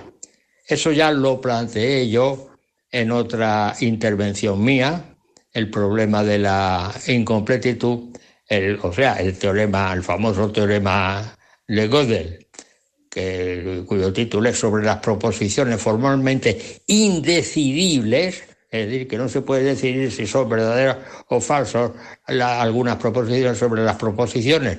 Em, esto, eh, formalmente indecidibles de los principios matemáticos y sistemas conexos. Y habla de los sistemas matemáticos, que es la obra de Bertrand Russell y Alfred North Whitehead. De modo que fíjense ustedes, los dos ideales de Kant, de que tanto la lógica aristotélica como la geometría euclidea son verdades universales y necesarias, se vinieron abajo en el siglo XIX y la, lo de la incompletitud en el siglo XX, concretamente en 1931. De manera que así es la filosofía en general de lo que dicen algunos filósofos, luego después son echados, vamos, están anulados por otros filósofos posteriores. Por eso fíjense cómo no estamos autorizados a decir las expresiones siempre o nunca. Es decir, cómo se mantiene el llamado problema de Hume o el escándalo de la filosofía. Muchas gracias por su atención, buenas noches y hasta la semana que viene, si Dios quiere. Muchas gracias, José Manuel Amaya. Y a continuación, hoy, como algo especial, Alfonso Carrascosa, científico del CSIC, va a presentar la sección Católicos y Científicos, que hace ya varios programas que no tenemos.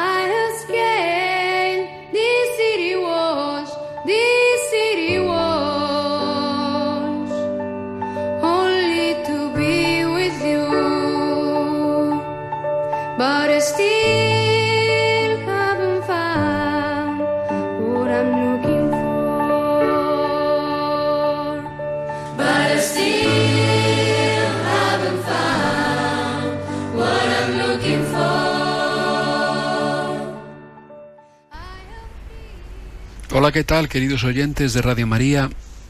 Hoy, en Católicos y Científicos, Alfredo Carrato. Otro científico tan importante como desconocido. Hecho concreto demostrativo de que el aserto laicista de que la Iglesia Católica y la ciencia son incompatibles es mentira porque no tiene base científica alguna. Eso es un discurso ideológico. ¿eh? Son muchos los que han hablado de don Alfredo Carrato. ¿eh?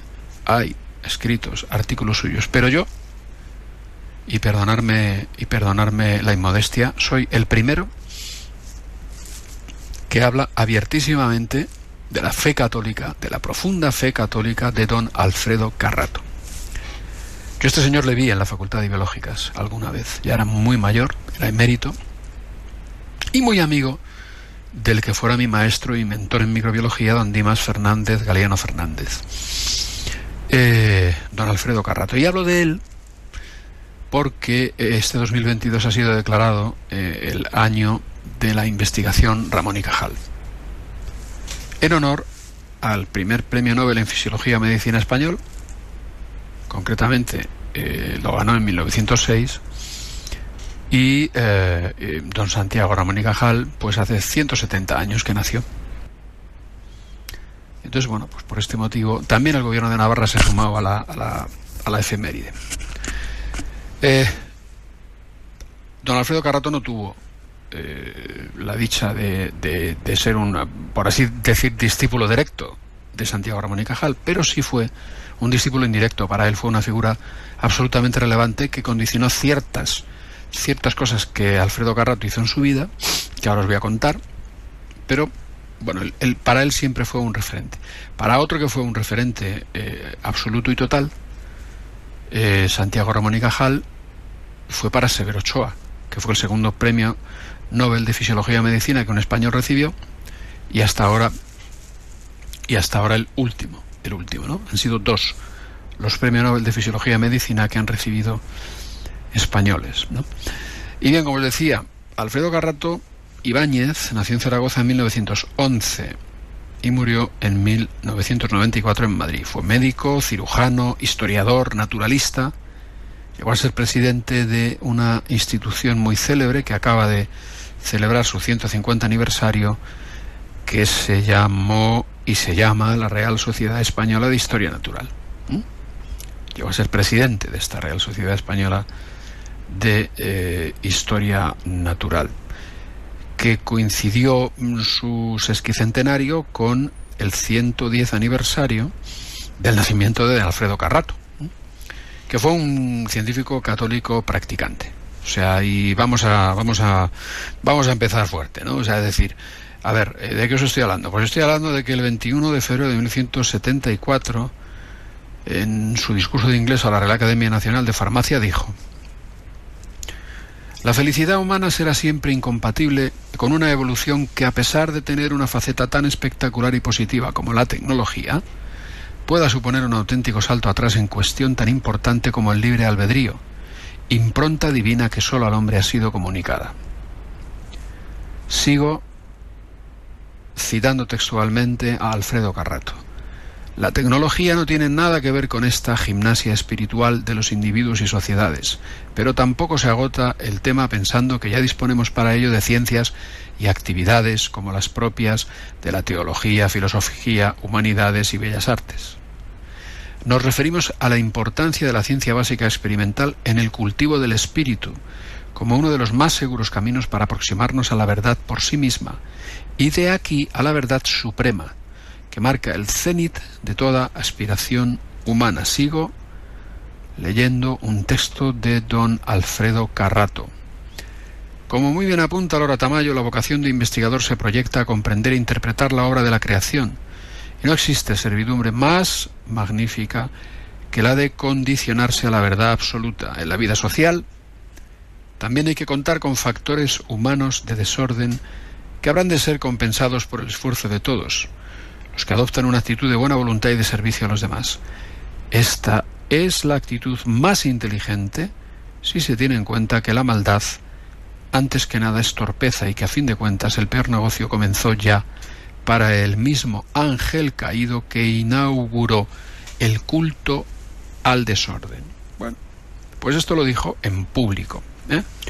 en la Real Academia de Farmacia en el año 74, cuando tomó posesión de su sillón. En esta web de la Real Academia de Farmacia dice que fue doctor en Medicina y Cirugía, doctor en Ciencias Naturales, catedrático de Histología Vegetal y Animal en la Facultad de Ciencias Biológicas y de Histología y Embriología General en la Facultad de Medicina de la Universidad Complutense de Madrid.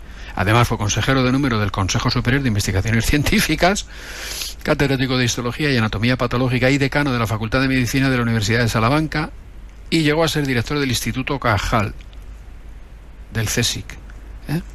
llamado así en honor a don Santiago Ramón y Cajal, eh, y así lo honramos en este año de la investigación Ramón y Cajal que estamos conmemorando. De orígenes humildes, hijo de un trabajador del matadero municipal, le dieron el premio extraordinario de licenciatura en el 33 ¿eh? Su primer destino fue como médico en las localidades de Agón, Visimbre y Fresca, unos meses, y luego facultativo de la Beneficencia Municipal de Logroño y de la Casa de Socorro de Zaragoza. ¿eh? Eh, fue doctor en la Universidad Central en 1940, en el 42 sacó la cátedra de Histología y Anatomía Patológica de la Universidad de Salamanca, de cuya Facultad de Medicina fue elegido decano en 1952. Después hizo la carrera de Ciencias Naturales en la Universidad de Barcelona, obteniendo el título de licenciado en el 53 y el de doctor en el 55, también con premio extraordinario. Y luego sacó la cátedra de Histología Vegetal y Animal de la Facultad de Ciencias de la Universidad Central en 1957. Y en 1967 sacó la cátedra de Histología de la Facultad de Medicina, ¿eh? de la que fue vicerrector en 1962. Alfredo Garrato fue un importantísimo histólogo español, ¿eh? Que recibió a lo largo de su vida numerosísimas distinciones. Académico de número de la Real Academia Española de Farmacia, presidente de la Sociedad Española de Historia Natural, fundó la Sociedad Anatómica Española en 1947, la Sociedad Española de Histología en 1974 y la Sociedad Española de Histoquímica en el 81. Además, estudió en el Conservatorio Profesional de Música de Zaragoza, ¿eh? llegó a actuar en antiguos cafés en la capital, en Zaragoza, fue nombrado académico de honor de la Academia de Medicina de Zaragoza, en fin, esto puede, puede, puede ser un poco espeso y, puede ser un, poco eh, aburrido, ¿verdad? Eh, y, fue, y fue que se presentó a la catedrática de histología, a la cátedra de histología y embriología general de la Facultad de Medicina de la Universidad Complutense, pues por seguir los pasos de su maestro, eh, Santiago Ramón y Cajal. Él siempre consideró como maestro suyo a Santiago Ramón y Cajal. Y sacó esa cátedra cuando ya tenía en posesión la de ciencias naturales. Y cuando la ley le obligó, pues se quedó con la de biológicas, para dedicarse a la investigación sobre el estudio comparado de la histología y la organografía en los diferentes sistemas a lo largo de la filogenia, es decir, de la evolución. Tema del que fue pionero y gran experto, le dieron la medalla de oro de la Universidad Complutense. ¿eh? Estuvo casado con Antonia Mena, licenciada en Filosofía y Letras y tuvieron seis hijos. ¿Vale? Es decir, un poco como Cajal, que tuvo siete, con una piadosísima creyente, Silveria Fañanás. Alfredo Carrato, otro pedazo de científico, pedazo de catedrático de universidad, ¿eh? creyente, hasta las trancas. Es que yo no sé si todavía habrá quien piense, pero que es intolerable. Es intolerable que se diga que la, que la Iglesia es enemiga de la ciencia, o ha sido. Lo de ha sido no se puede decir porque la historia de la ciencia es la historia de la Iglesia. O sea, que no hay institución que más haya hecho por el desarrollo de la ciencia y no digamos la evangelización. Ha llevado comportada la ciencia y la fundación de universidades, por lo menos los españoles, las universidades más antiguas de América son las de la América hispana. La llevaron los dominicos, los franciscanos, la fundaron. Y en Filipinas igual. O sea, y, la, de las más antiguas de Europa, las de Salamanca, etcétera. Quiero decir con esto que, bueno, pues eh, me parece que con, con, Alfredo Carrato, pues, pues hacemos otra apuesta clara por homenajear a Alfredo Carrato y a Santiago Ramón y Cajal en este año de la investigación Ramón y Cajal, en el que estamos, 2022. Y esto ha sido todo para Diálogos con la Ciencia. Alfonso Carrascosa, científico del CSIC. Muchas gracias, Alfonso. Tenemos ya que terminar el programa. Si quieren participar para despedir ahora el programa en este último minuto o últimos dos minutos del programa, pueden hacerlo. Pueden llamarnos, cojan papel, cojan bolígrafo, pero no tarden en hacer la llamada porque nos quedan apenas dos minutos de programa. Nuestro número para participar ahora en el programa es el 91 005 94 19. Se lo repetimos por si no tenían a mano papel o bolígrafo. 91 005 94 19. Les recordamos que hemos empezado eh, este programa anunciando la entrevista de la semana que viene. La entrevista de la semana que viene entrevistaremos a una doctora en historia, máster en historia del arte y máster en un tema que tiene que ver con el turismo cultural. Y ella nos va a contar sobre unos descubrimientos arqueológicos que hoy nos ha avanzado un poquito, un poquito sobre uno de ellos pero que son dos y que son realmente impactantes los dos.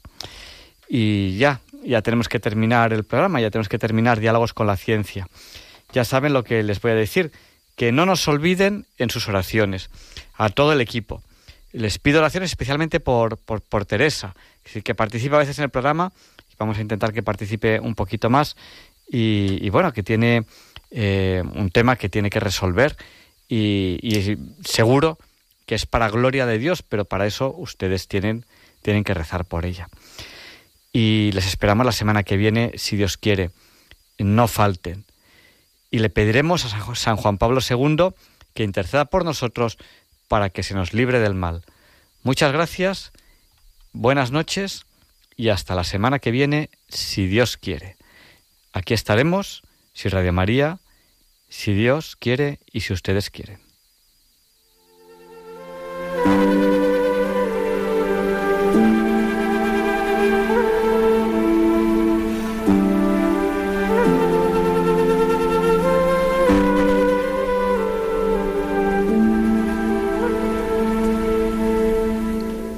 Y así concluye en Radio María el programa Diálogos con la Ciencia.